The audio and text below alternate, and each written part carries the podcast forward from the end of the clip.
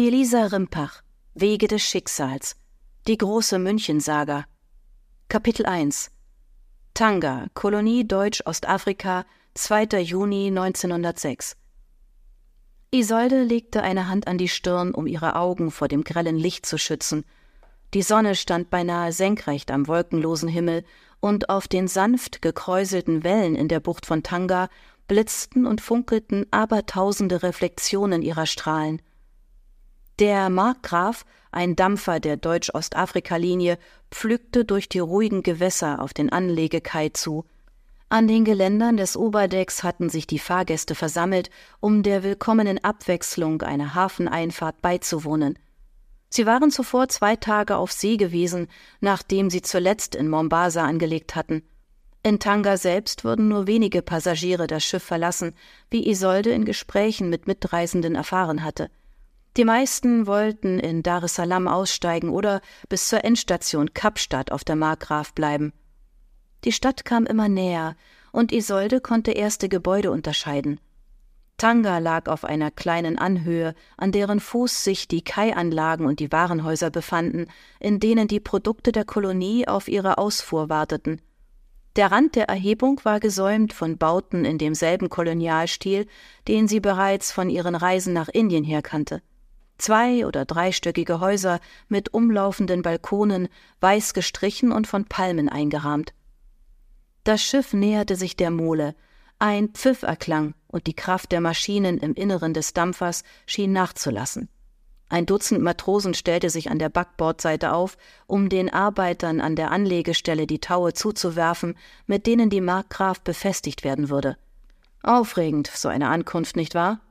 Hörte sie eine Stimme neben sich sagen, in der sie einen leichten englischen Akzent erkannte. Sie wandte sich dem Sprecher zu, dessen Alter sie auf Anfang dreißig schätzte. Ein dünner Schnurrbart lag wie ein Strich über seinen vollen Lippen. In sein rechtes Auge hatte er ein Monokel geklemmt, das die Pupille dahinter unnatürlich vergrößerte. Er trug einen khakifarbenen Tropenanzug. Wenn ich richtig mitgezählt habe, ist das die zwölfte Ankunft, seitdem wir Neapel verlassen haben. Seit dem ersten Anlegemanöver in Malta hat der Reiz des Neuen für mich doch stark an Faszination verloren, erwiderte Isolde. Der Engländer schmunzelte. Werden Sie in Tanga aussteigen?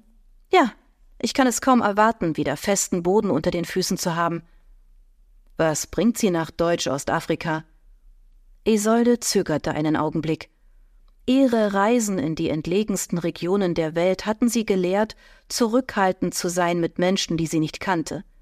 Aber der Engländer machte nicht den Eindruck eines Mannes, dem sie besser mit Vorsicht begegnen sollte. Ich bin geschäftlich hier, sagte sie und ergänzte dann, zum Teil jedenfalls. Einen privaten Anlass für meine Reise gibt es auch. Meine Schwester lebt in Wilhelmsthal. Wir haben uns seit sechs Jahren nicht mehr gesehen und ich freue mich darauf, sie zu besuchen. Wilhelmsthal, das liegt in den Usambara-Bergen, wenn ich mich nicht irre. Ja, Elsa und ihr Mann betreiben eine Kautschukplantage dort. Der Engländer legte seinen Kopf schief. Kam es ihr nur so vor oder war sein Interesse bei dem Wort Kautschuk erwacht? Ehe er weiter in sie dringen konnte, fragte sie: Und Sie? Was führt Sie nach Tanga, Herr? Er schlug sich auf die Stirn. Oh, verzeihen Sie, ich habe mich gar nicht vorgestellt. Barker, Benjamin Barker ist mein Name. Er streckte ihr eine Hand entgegen, die sie kurz ergriff. Sein Händedruck war fest, seine Haut kühl. Ich reise im Auftrag der East Africa Plantation Company, um das Potenzial Deutsch-Ostafrikas für den Anbau von Kulturpflanzen zu erkunden. Isolde runzelte die Stirn. Müssten Sie da nicht schon Erfahrungen aus British Ostafrika haben? Er lachte. Ja und nein. Die klimatischen Verhältnisse sind durchaus vergleichbar. Aber eine wichtigere Rolle spielt die Bodenbeschaffenheit, und die ist von Ort zu Ort verschieden. Das Schiff hatte inzwischen beinahe den Anleger erreicht. Isolde konnte bereits die Arbeiter am Kai erkennen, die darauf warteten, dass ihnen die Matrosen die Taue zuwarfen. Darf ich auch Ihren Namen erfahren? fragte Barker. Isolde Hartmann, erwiderte sie. Sie hatten erwähnt, dass Sie auch aus geschäftlichen Gründen nach Tanga reisen würden. Welche Geschäfte betreiben Sie denn? Ich bin Fotografin, Reisefotografin, um genauer zu sein. Ich war schon in China, Indien und Südamerika. Dies ist meine erste Begegnung mit dem afrikanischen Kontinent, und ich freue mich schon sehr darauf, Land und Leute kennenzulernen. Sie sah in Barkers Gesichtsausdruck, dass sein Interesse an ihrer Person zugenommen hatte. Und Sie haben alle diese Reisen alleine gewagt? Sie schüttelte den Kopf. Meine erste Expedition nach China habe ich im Rahmen eines archäologischen Forschungsprojekts unternommen, aber in Indien und Südamerika war ich alleine, ja. Erstaunlich, ganz erstaunlich. Isoldes Augen verengten sich. Warum? Kann eine Frau nicht auf eigene Faust reisen? Er hob abwehrend die Hände. Nein, so habe ich das nicht gemeint. Ich kann da immer nur von mir ausgehen. Und für mich ist es eine große Überwindung, alleine unterwegs zu sein. Isolde lächelte. Ich bin gerne alleine. Das Schiff bewegte sich inzwischen nur noch langsam vorwärts. Es glitt lautlos neben den Kai. Wohin werden Sie von Tanga aus reisen? An den Kilimanjaro? Ich hoffe nicht, dass Sie im Aufstandsgebiet im Süden zu tun haben. Dort gibt es noch immer Kampfhandlungen, wie man hört. Wieder überlegte Isolde, ob sie dem Engländer vertrauen konnte, aber den Zweck ihrer Reise mitzuteilen konnte nicht schaden. Ich bin nicht vollständig unabhängig, sagte sie. Dieses Mal bin ich im Auftrag einer Zeitschrift unterwegs. Der Gartenlaube. Das klingt nicht so, als ob Sie als Kriegsberichterstatterin im Einsatz wären. Sollen Sie die Leser mit Fotografien von Elefanten und Baobabbäumen beglücken? Sie schüttelte den Kopf. Nein, ich soll Dr. Koch bei seiner Arbeit fotografieren. Den Nobelpreisträger?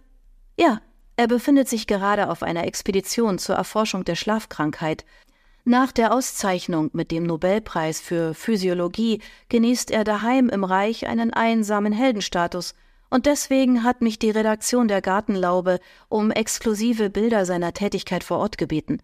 Ich hoffe, ihn noch in Tanga anzutreffen, er müsste hier vor zwei Wochen eingetroffen sein. Das Schiff kam mit einem Ruck zum Stillstand. Isolde hielt sich mit einer Hand am Geländer fest. Auf dem Kai wuselten die Anlegemannschaften wie Ameisen herum. An der Seite des Dampfers wurde die Gangway heruntergelassen. Wo werden Sie absteigen? fragte Barker. Im Hotel Kaiserhof, erwiderte Isolde. Nun, dann werden wir uns da wohl noch ein oder zweimal über den Weg laufen. Ich muss mich leider empfehlen, da ich dafür sorgen muss, dass nicht nur ich, sondern auch mein Gepäck das Schiff verlässt. Er reichte ihr die Hand. Es hat mich sehr gefreut, sagte er.